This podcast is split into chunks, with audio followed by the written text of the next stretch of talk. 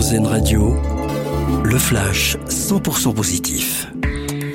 Saint-Ouen veut expérimenter le congé menstruel pour ses agents. Le maire l'a annoncé cette semaine, une décision qui pourrait être entérinée au cours du prochain conseil municipal.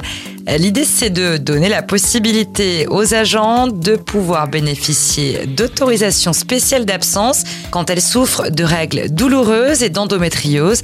La mise en place du congé menstruel dans une mairie serait une première en France. On connaîtra bientôt les noms des astronautes qui s'envoleront pour la Lune. On le rappelle, le voyage est prévu en novembre 2024. Une première depuis la mission Apollo en 1972. La NASA a annoncé que trois Américains et un Canadien seront choisis. Réponse le 3 avril prochain. Un vaccin pour les abeilles. Il a été créé par une start-up américaine pour faire face à la loque.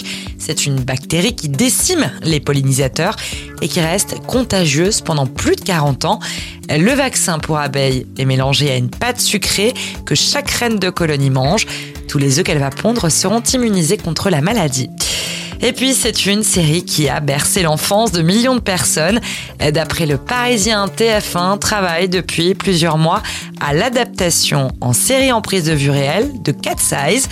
Le réalisateur Alexandre Laurent, connu pour avoir travaillé sur les mini-séries Les combattantes et le bazar de la charité, supervise ce projet. Le tournage devrait débuter à l'automne prochain. Le casting n'a pas encore commencé venez d'entendre le flash 100% positif d'Airzen Radio. Une autre façon de voir la vie.